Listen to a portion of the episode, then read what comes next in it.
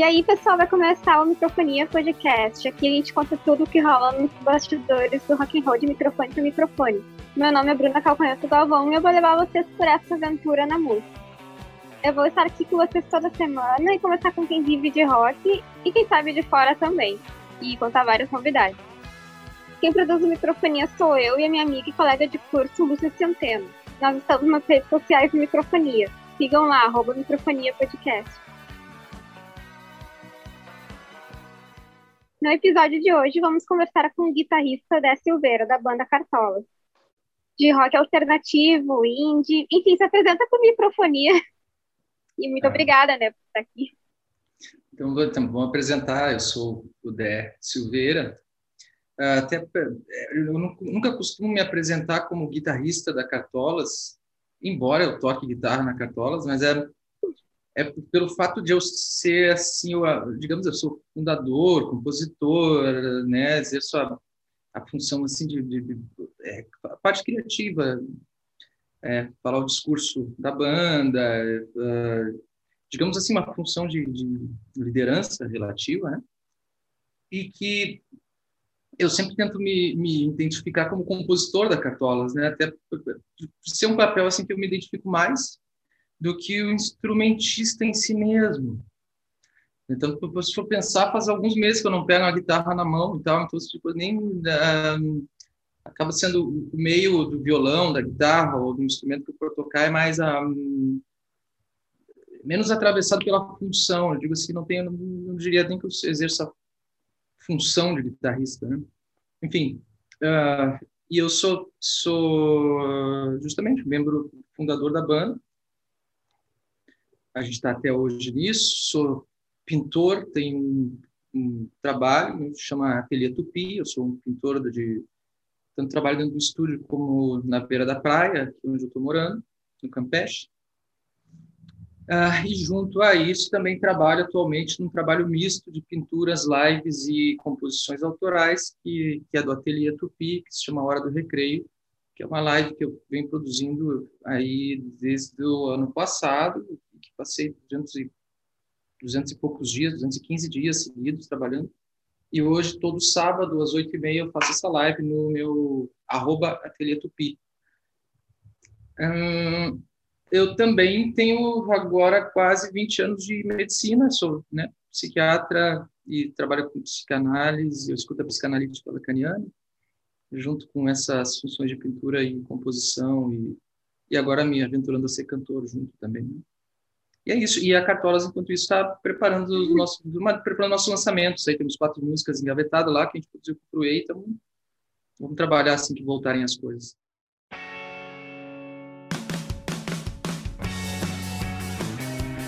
Pode-se dizer que os formatos, assim, de várias canções da Cartolas, por exemplo, Cara de Vilão, que foi uma música que fez mais, tocou mais, né? Foi a música que mais tocou na rádio. Cara de Vilão eu fiz como um samba, é, originalmente era um samba, não é uma, não é uma, uh, não é um rock, originalmente falando. É um, é um samba, um samba que, que daí virou rock na, na, na no formato banda Cartolas, né? Como composição original seria um samba.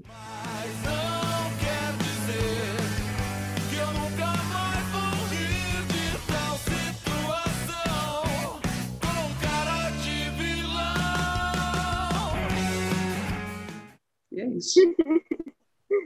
ah, conta pra gente como foi ganhar o prêmio Claro que é Rock em 2005 e também o prêmio Açoriano, se eu não me engano, vocês ganharam no mesmo ano. Vocês esperavam ganhar hum, isso? Inacreditável. Totalmente, absolutamente inacreditável.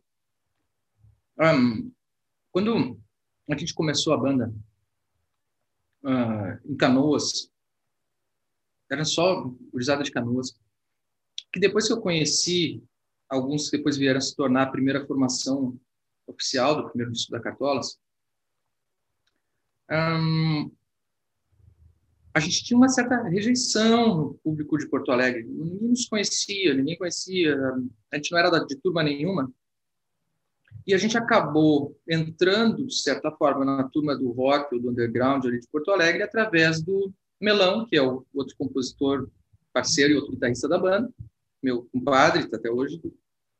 Um, e que, através deles, assim, a gente começou a fazer parte desse grupo, né, dessas pessoas.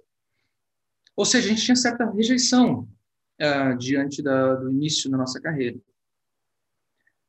Quando o Melão que resolve fazer inscrição no Claro que é Rock, eu, nas minhas formas de, sei lá, de pessimismo, o que, que era, eu sequer imaginava ser selecionado, ainda mais porque a gente estava recém começando.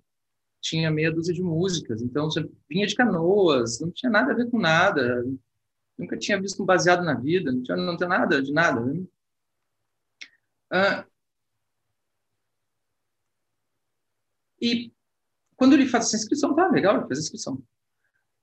Mas daí a gente foi selecionado na inscrição, selecionado para uma que seria uma, uma, uma final, né, que seria pra, é, abrindo o show da Placebo no Pepsi Stage. Quando eu recebi essa notícia de que a gente tinha sido selecionado, nós e mais cinco, seis bandas, do Rio Grande do Sul todo, aquilo me impactou de uma forma assim, meu Deus, como assim? Como assim? A gente não sabia, eu não acreditava. Tá. E daí a gente está nesse atrás do palco, na parte de trás. E uh, os caras nos convidam. Você chega. Olha que doido. Os caras nos convidam para subir no palco, para ficar jogando os balões, as bolas. Porque tava, é, é, nesse show do Penelite, os caras estavam com uns, umas bolas de borracha gigantes, assim, é, coloridas, jogando para o público. Então o show ele parecia uma espécie de festa colorida, com fantasias. Esse show era muitas mil pessoas lá embaixo e tocando Queen e uma viagem, uma coisa muito doida. E a gente, como estava no palco junto, os caras viram que nós éramos nós, ali que tínhamos se apresentado, convidam a gente para ir para o palco e a gente começa a jogar para aquele público aquelas, aquelas bolas coloridas. Instantes depois ali, nós juntos, super parceiros, tá ali, super parceiro mesmo, passa o cara que é organizador do Claro Que é Rock. E o meu irmão, o Otávio, que fundou a banda comigo, baixista, olha para mim e diz: Esse ali é o Renato, não sei o que, não sei como é, é o nome dele. Esse fulano que é o chefão desse troço. Eu, ah, é, sim. Daí, quando o cara está passando por nós, ele para, olha para nós e diz: Vocês são os cartolas? Vocês são os cartolas? E daí nós, sim, sim. E daí a gente estranhou, o que, que esse fulano veio falar com a gente? Já era noite. Eu vim aqui avisar vocês que vocês ganharam um concurso e que vocês amanhã vão para o Rio de Janeiro para fazer um show lá. Isso foi a última coisa que eu me lembro ali, porque depois que ele diz isso, a gente começa, a gente se joga uns em cima dos outros, assim, e a gente fica muito doido, muito doido. Aquilo foi. Nessa hora, parecia que a gente tinha entrado em outra dimensão, assim, parecia que tinha entrado num sonho mesmo, que a coisa estava bizarra, porque, vê bem, assim, esse prêmio incidia que a gente ia pegar um avião de novo, então, pegar um avião como uma banda e vai para um outro lugar tocar. Isso significava que a gente ia gravar um disco no Rio de Janeiro, com o Carlos Eduardo Miranda, uh, que é o Gordo Miranda lá do, do, SBT, né? é, saudoso Gordo Miranda, e que a gente ia passar um tempo no Rio de Janeiro sendo pago por, pela Warner, gravando um disco, na Toca do Bandido, que é talvez o estúdio mais, um dos mais legais do Brasil, se não for mais legal, porque é do, do Tom Capone, quem quiser dar uma olhada aí quem é o Tom Capone, né, para ver o que, que foi esse cara. O estúdio, assim, o estúdio onde o Rapa gravava os discos deles, o estúdio onde a Maria Rita gravava os discos. Estúdio sensacional, realmente incrível. E isso incidia nos prêmios, isso incidia no reconhecimento da banda, isso incidia assim, olha, cara, a gente tem uma chance aqui, olha só o que está acontecendo. Então, houve esse impacto gigantesco mesmo, assim, mudou o registro da gente, mudou o que a gente representava.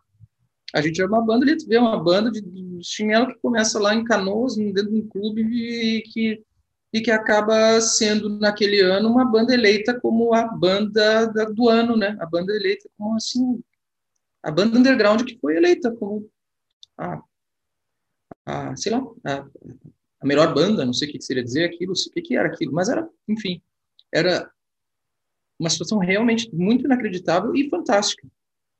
Isso mudou, sim, mudou a nossa vida, mudou a minha vida. Para nós foi muito transformativo, foi muito legal. Uhum. Mais, um, uma, mais um desses eventos assim que fazem dizer, bah, que sorte, né? Que sorte que é estar na vida, que coisa boa que é, que é sonhar, querer montar uma banda, não desistir, né? insistir no desejo. Enfim, como é que estão sendo os projetos em meio à pandemia? Manda um spoiler pra gente já, se puder, né? Bom, com relação a quando ocorreu a pandemia, ocorreu a pandemia, o que a gente a Cartolas deu uma parada assim gigante, né? A gente parou mesmo. A gente chegou a tocar esses dois shows lá, que é o show da Opinião e o show da, do Teatro Green Pérez, mas de fato a banda não está mais reunida, assim, a gente não está tocando. Um, a gente está num stand-by, né? Todo esse período de pandemia virou um stand-by e, e também eu acho que tem esse fator de eu ter me dedicado muito ao, a esse projeto novo, que é autoral do Ateliê Tupi, e que daí é, acabou sendo assim... Eu creio que o fato de eu não estar tá ali fazendo a direção das coisas, a, meio que a banda... Né, os guris montaram outra banda, uma grande parte da Cartolas pegaram, se, se juntaram e formaram uma outra banda, uma Celeste.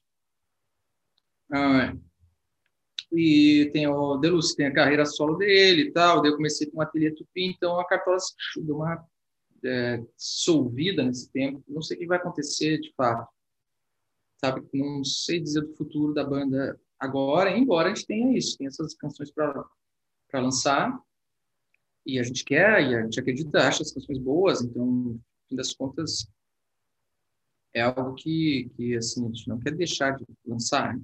mas uh, dá para dizer que de fato assim, a gente não está numa atividade conforme antes. As coisas se reconfiguraram. Eu vim aqui morar em Florianópolis, nem estou morando em Porto Alegre mais. Do ponto de vista de dizer assim, poucas notícias tem da Cartolas hoje atualmente, porque realmente está tá paradão. Né? Mas tem músicas aqui, deixa eu ver se eu já acho aqui, porque daí já tem mote para escutar um pouco. Eu não pedi autorização para eles, mas eu acho que eles não vão, né, vão me encher a paciência por causa disso. Porque tá gravado, então se a gente, a gente vai postar isso, fechou. Sim, não, mas é que daí ó, tipo, eu mostro um trechinho, né? Eu mostro um trecho, não mostro a toda. Dá tempo uhum. de eu dar um play aqui numa ou não? Um, isso é com a Lúcia. Lúcia, que tá por aí. Agora eu tô gravando. E eu vou sumir.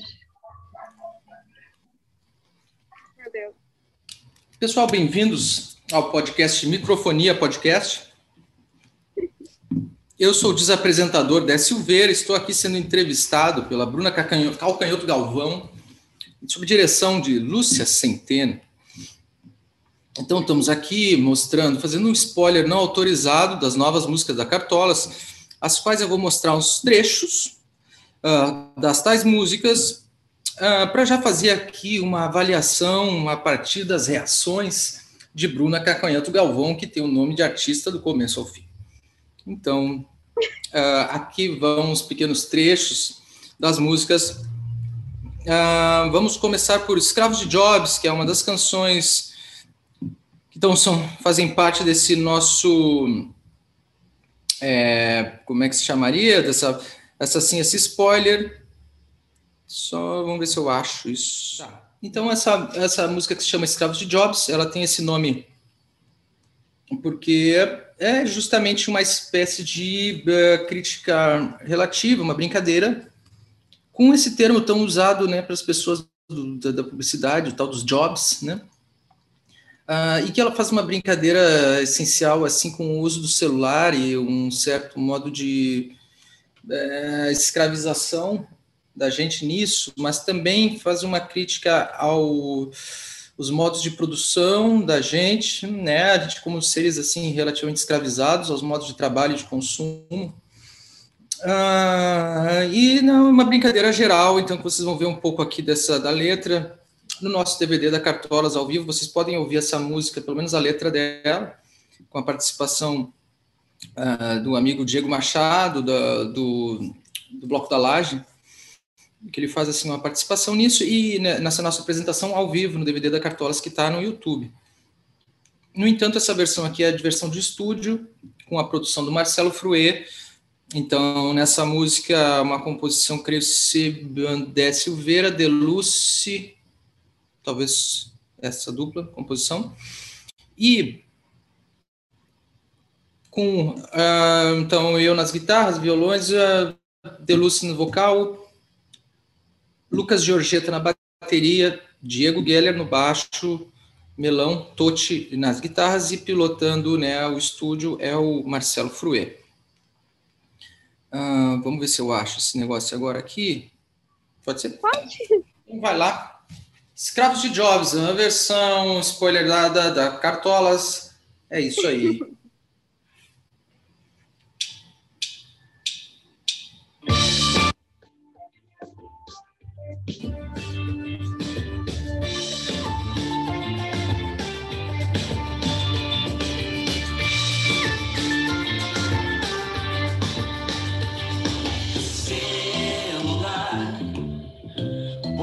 selfie, olheira de gin, escravidão.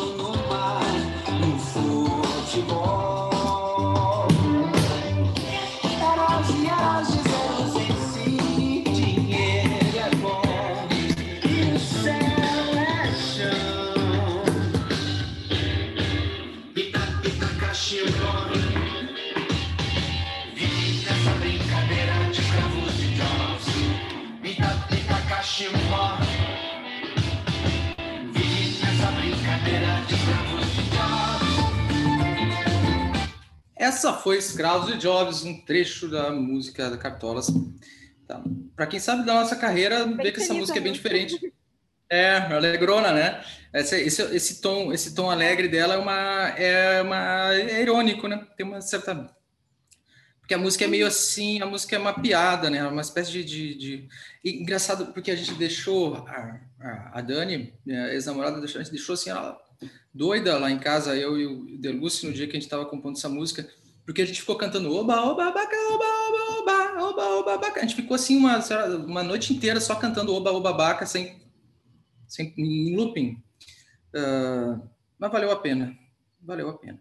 Tá, eu vou entrar agora aqui nessa composição que se chama Bafo de Fada, que também aqui ela é uma música alegrinha, ela tem um clima, ah, sei lá, clima diferente também, composicional, já mais, talvez assim, ela tem, essa daqui tem uma questão mais pop, sei lá, mas é interessante também, eu acho, pelo menos, sou suspeito para falar, mas eu gosto. Posso tocar agora o spoiler da Cartolas, que se chama Bafo de Fada, composição Dé Silveira e Deluce.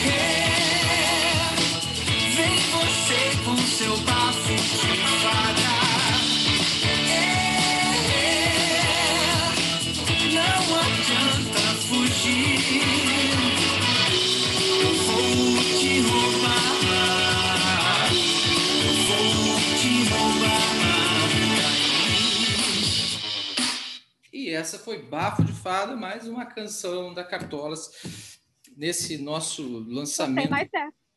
Gostou mais dessa? Essa é super. Ai, essa Mais pop. é, essa é super mais pop. Essa é um, é um ar assim, de- digamos que eu pensaria que essa abrange, abrange mais, né? Engraçado que internamente a banda, talvez essa não, essa seja a menos a menos gostada. Eu digo assim, de, pelo menos pro geral, acho que o Deluz talvez goste mais dela. Ah, mas essa, essa tendência das bandas de achar que, sabe, costumar gostar das músicas mais mais obscuras do que as do que as mais po- populares, animadas. Essa é interessante porque ela tem um momento que tem um funk pegado, assim, é bem interessante. Mas daí o mo- momento do funk vai ser surpresa na hora, não vou entregar tudo aqui, né? Ainda tem bem que eu não ouvi, porque eu não gosto de funk. Pô, assim de antemão, sem nem saber como é que a música tu já não gosta. Só isso, é isso? Eu não gosto de funk. Eu não falei que eu não vou gostar dessa música. Ah, tá. Respeito Ah, e é- quem gosta. Não, e é engraçado, é engraçado essa história, né? Da gente tem essa relação mesmo com as, com as formas de música e às vezes as músicas são tão, sei lá, repetidas, degradadas que, que a gente acaba desgostando a coisa do estilo mesmo. E claro que também aqui nesse, aparece esse funk que a gente faz é uma brincadeira também, mas até que ficou legal. Ficou bem, porque ficou um funk tocado com banda, né? Então, tipo assim, funk com bateria, baixo, guitarra, ficou bem interessante.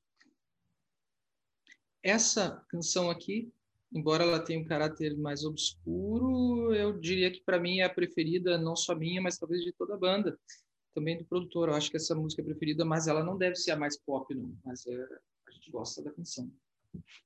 Ela se chama A Mil por Hora. Ah, o segundo nome dessa música é Estrelas São Sinais. Vai lá. Quero ver a mil por hora, ver a mil por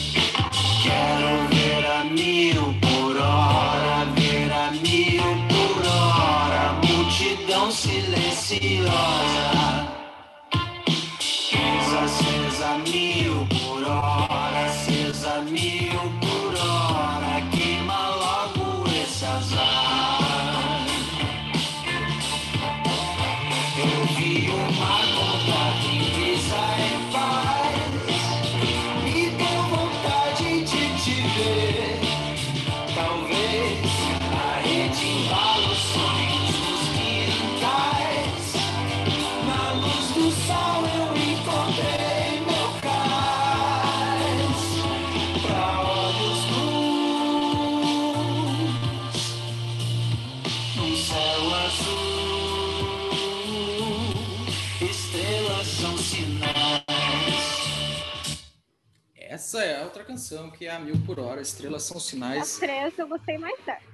Dessa? Ah, que maravilha. Tu tá, com- tá com a banda, então é isso aí. Então é nós na cabeça, porque eu também acho essa composição mais legal. E pelo jeito a Lúcia também, que ela mandou um coraçãozinho. Ah, que legal, legal, Luciano. Ah, eu te- tem essa a outra que se quiser, assim, eu posso também mostrar ela no trechinho, porque eu tô engraçado que eu tô ainda acabando a letra, mas ela já valeria talvez para dizer ahn, que ainda se definindo a letra dela. Tá. É, posso mostrar um trechinho dessa? Se a banda não te matar, Não, acho que não vai matar, não. E que se matar, eu já fiz bastante pela banda para não precisar. Ahn,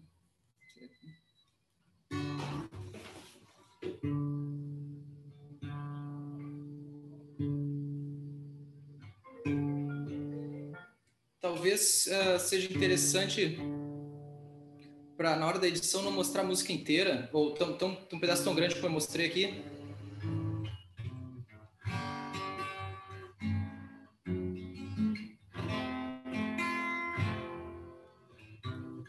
tô tentando lembrar a música.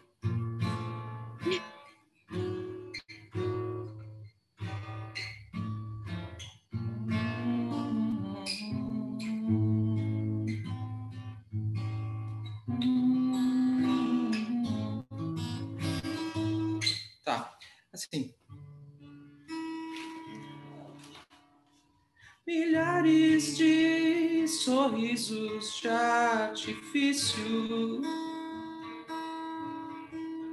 Desejo é falta e falta em quem já tem. Há belos horizontes nesse hospício, onde eles dizem ser homens de bem.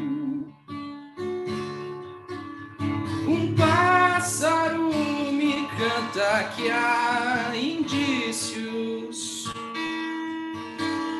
de más e boas velhas intenções.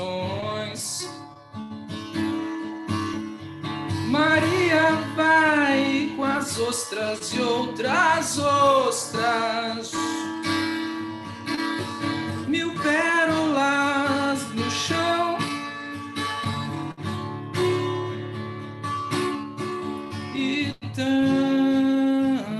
faz.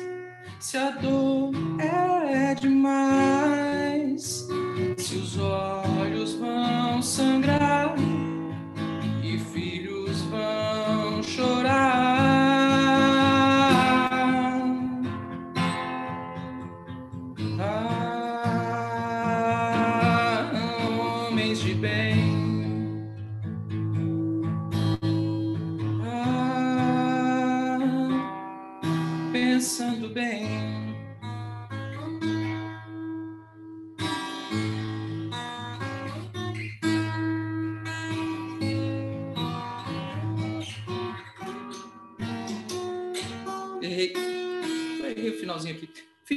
essa e que daí teria outro trecho, mas eu não bem não vou entregar porque a melhor parte da música vai ficar para quando ela estiver mostrada valendo, né?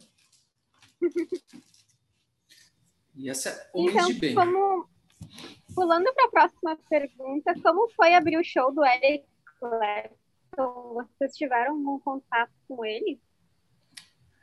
Nesse sentido, foi frustrante, porque logo no. Não lembro bem. É, é na. Mais uma vez, esses momentos assim que a gente fica super feliz, né? Tem um momento no currículo que é, pô, né? O show do Eric Clapton selecionado pela. pela a gente foi selecionado pela produção dele, lá, sei lá por que cargas d'água. Ah, só que no meio da tarde, quando a gente estava passando o som, os seguranças vão lá e dizem que a gente não pode passar de uma determinada linha. Então, ou seja, a gente não viu ele nem a 40 metros de distância, assim, não chega, é, coisa completamente distante, absolutamente distante, a gente não teve qualquer contato com ele. Estou lembrando que os guris da Latin Music, quando fizeram os shows com The Cure, o, o pessoal do The Cure chegou a ficar tomando champanhe com eles, assim, por lá ofereciam uma garrafa, tomaram junto. E, né, os Stones, né, até abraçaram os, os fedorentos da Cachorro Grande lá e tudo, e, e a gente, né, na Eric Clapton, nem, nem perto, nem chegou perto da gente mesmo. Ah, outra coisa que eu achei, assim, um pouco estranho nesse show, porque, claro que a gente tem a, teve a honra de tocar, né? Você adorou. Ficou lisonjeado, Uh, e sei lá quantas mil pessoas tinha aquele dia, não sei, mas era também muitas mil pessoas lá na Fiergs. Só que para mim foi bem estranha a ideia que era o seguinte, a gente lá no palco tinha aquela área VIP e o público bem mais atrás.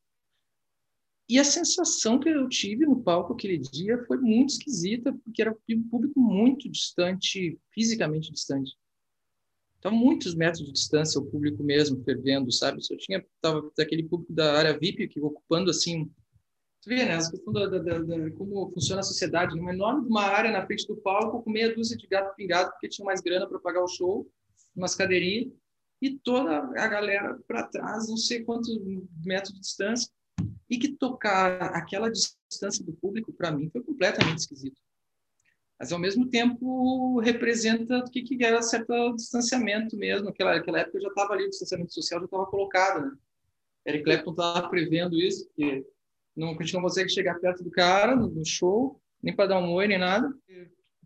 Mas foi assim, foi legal para o currículo, foi legal como um convite, foi uma grande honra, foi aquela coisa, bah, eu toquei no show, abri o show Eric Clapton, os guris dizendo a mesma coisa, é, eu toquei, né, nós, né, a banda, Cartola, mas de experiência pessoal mesmo é daquelas experiências maravilhosas, sabe? Aquela coisa que a gente conta que fez, mas em si mesmo eu fiz muito show, show assim, num, sei lá, show do Beco, que foi muito mais legal do que aquele, né? Então, enfim, né? a gente fazer é muito mais legal o Depois o Eric show Clapton com foi calor humano. passear na Padre Chagas e ninguém reconheceu ele. Ninguém reconheceu ele? É, eu li essa matéria que ele andou tranquilamente por lá e, e ninguém reconheceu ele. Pois é. Não foi abordado. Bem feito. Que Rams. Sim, imagina que ranço, a pessoa não chega, tu não consegue chegar perto de uma pessoa que definem uma linha e se, sabe onde é que era a linha? A linha não era perto do camarim dele. A linha era um andar abaixo. Embaixo daquele andar uma linha que era, assim, era muita mesmo noia, era muita noia. Explicar, né? O que, que ele já fazia? Assaltar, levar uma guitarra dele? Que, tipo, que viagem. Mas tudo bem, né? Fazer o quê? Mas sim, só que tem um ranço de uma história dessa, olha que bizarro isso aí, abrir uma distância dessa é meio estranho. Né? Mas se bem que ele é assim, né? O Clapton, ele tem a sua... Ele tem a sua história, assim, ele é um cara mais recluso, né? Porque ele estava viciado em heroína, ele estava muito isolado, eu acho que ele ficou meio esquizoidão, acho eu. Acho que ele ficou meio com a cabeça meio, meio, meio, meio, meio zoada. Acho mesmo. A pergunta que nunca pode faltar no microfonia é qual foi a situação mais estranha ou engraçada que tu vivenciou na banda? Tem várias, muitas eu acho. Mas tem uma que eu vou lembrar aqui que ela é muito marcante, relativa ao que é a dinâmica entre meninos em uma banda, né? Os, os, os moleques.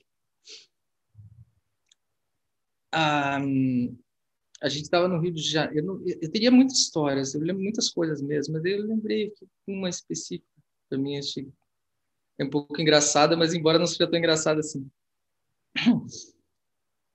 Ou é engraçado. A gente chega lá no Rio de Janeiro para é, de lá na Barra da Tijuca e na, não, não é na Barra da Tijuca, na floresta da Barra, no, tem para trás da Barra, assim, onde é a área de, de floresta.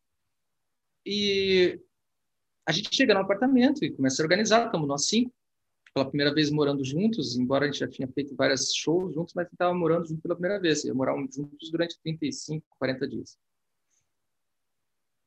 Sabendo já das, das badernas que podiam dar, de um lado ou de outro, de todo mundo, o Otávio, o baixista, meu irmão, ele chega e faz essa, ele chega e sugere, né, fala assim no início, olha, gente, não podemos ter cueca no cueca no, no box. Ninguém pode, não, não podemos deixar cueca no box, isso aqui vai virar uma zona que não vai dar assim, então não pode ter cueca no box. E, e se tiver cueca, a gente vai sumir com a cueca, não sei o quê. Parece que estava prevendo alguma coisa. Disse, tá bom, tá bom, isso aí é a regra, então, né? A regra da cueca, né? Ah, e daí um dia o Preza, o Preza, ele deixou uma vez a cueca no box. E daí a gente deu um xingão nele que ele tinha deixado a cueca no box. Bem, bem coisa do Preza. Mas enfim, nesse dia no Rio de Janeiro, essa primeira vez eu lembro, pelo menos alguma que teve um perdão, né? Teve uma, um perdão da cueca dele ter sido deixado no box, mas olha, a gente vai sumir com essa cueca na próxima vez. Eu estou falando isso publicamente porque eu acho que essa história não é pública, não se sabia disso, mas que era assim. Quando ele vai gravar um dia, está gravando voz do original de fábrica, desse primeiro disco, a gente chega no apartamento, o Preza está ainda gravando, a gente chega lá e a cueca do Preza está lá no box, uma cueca preta. A gente pega a cueca. Acho que quem pegou foi o Otávio. Ele disse: Olha a cueca do Preza, ela está aqui a gente já perdoou ele uma vez e dessa vez não vai ter perdão. e daí foi todo mundo em volta da cueca. Olha, é tipo bobice de, de, de, de menino mesmo. Né? A gente pegou a cueca dele e o Pedro, o Pedro Petraco, tentou botar fogo nela. Pegou um isqueirinho, acendeu e ficou ali, tentando acender, acendendo, acendendo. E nós em volta dele, né? Todo mundo em volta de uma cueca, acendendo aquele e o troço não pegava porque a cueca estava toda úmida. Ah, o que, que a gente faz? Tem que queimar a cueca. Tá. Daí. E isso, quem estava mais envolvido nisso era o Otávio e o Pedro. Tô dedurando os dois. Eles tiveram a genial ideia de colocar no micro-ondas a cueca dele. Lembrando gente- que isso vai ao ar, ok? Tá. Então, o pessoal da banda matem ele, não a gente. É, não, mas é que esse, e essa galera aí, esses que eu tô falando, que eu tô citando, nenhum tá na banda mais. Só, só eu que tô ainda de. E. Igual? É, vocês saberem essa história. E daí, daí eles colocam a cueca dentro do micro-ondas. Quando coloca dentro do micro-ondas, como a cueca estava toda molhada, foi muito, muito legal, porque a cueca começou a explodir toda ela. Ela começou a fazer assim, mil, começou a abrir mil buracos na cueca. Ela começou a se, ficou toda destruída. Isso é um pouco cruel, mas não deixa de ser estranho e engraçado.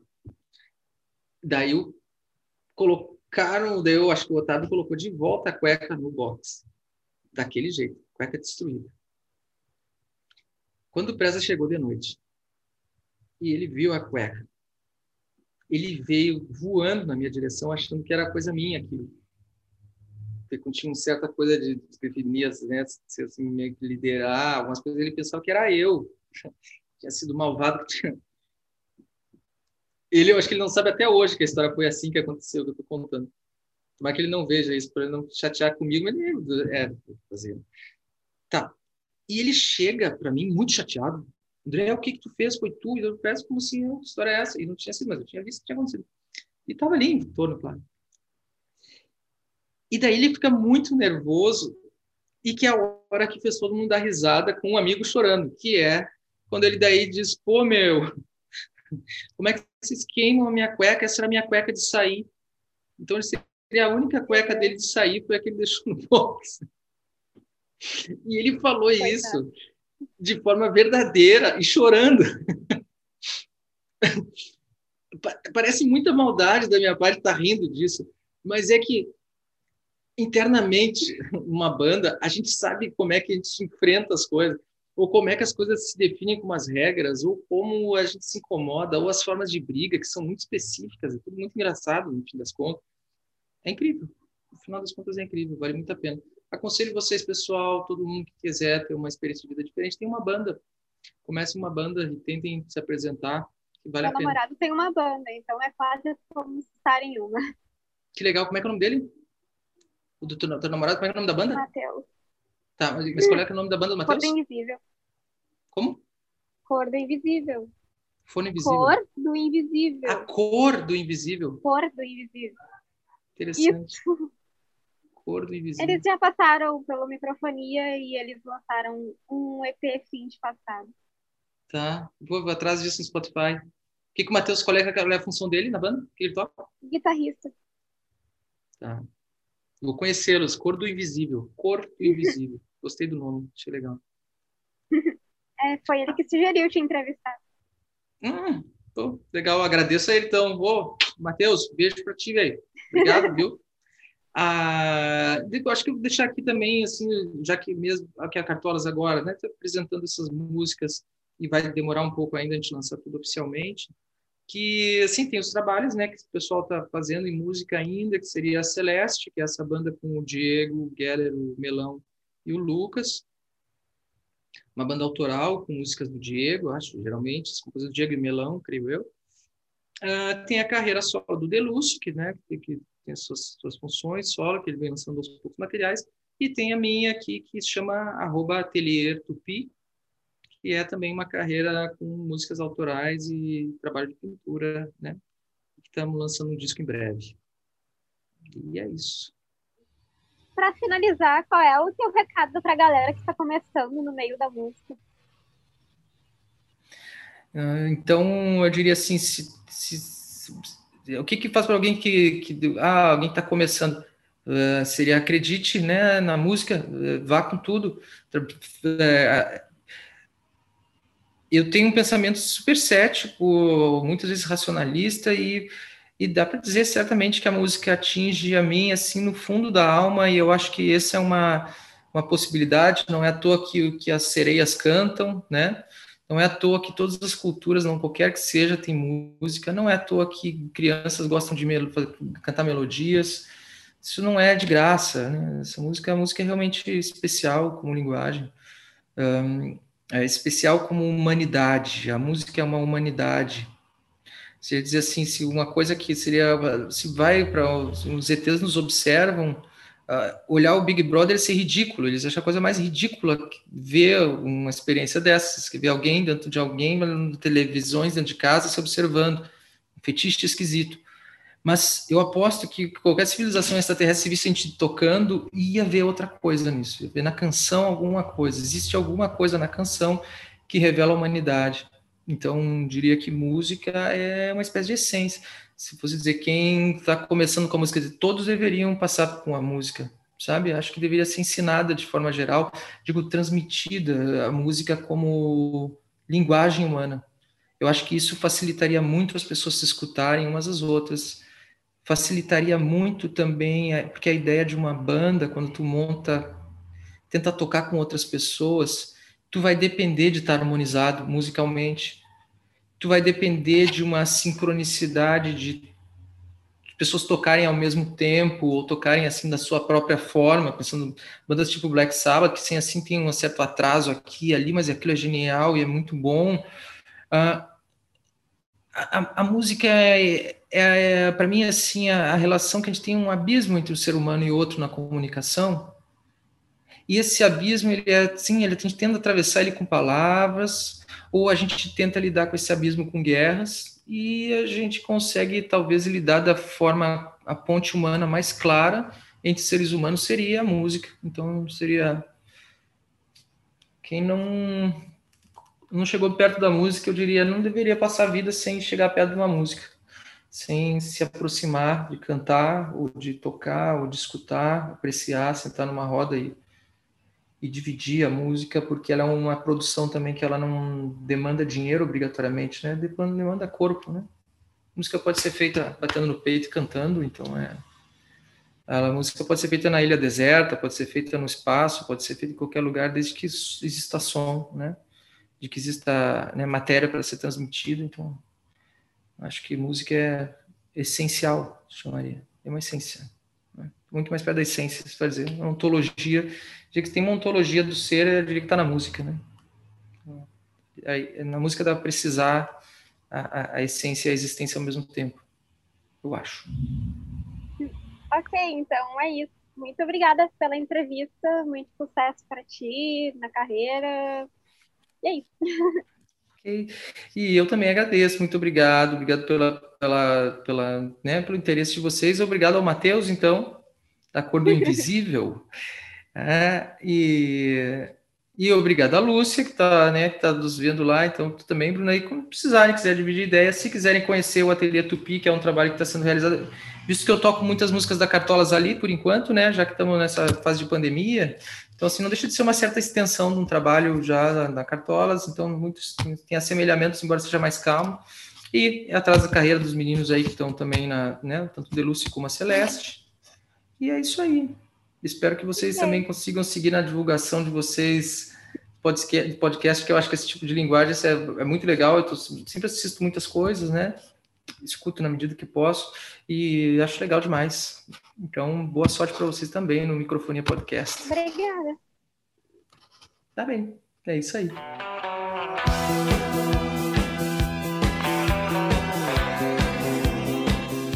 Galera, vocês são demais. Obrigada por nos acompanharem até aqui. Sério, gente, tem muita coisa bacana na cena e não só a local. E eu vou tentar mostrar tudo isso para vocês aqui no Microfonia. Sigam pra ver. Nosso Insta é arroba podcast e sempre tem alguma novidade. E no meu perfil também sempre tem alguma loucurada. Só catar lá, arroba Bruna R. Galvão. E deem aquela stalkeada básica na minha amiga e colega de profissão, arroba Lúcia H. Centeno. A gente vai deixar aqui na descrição. E até semana que vem. Beijão!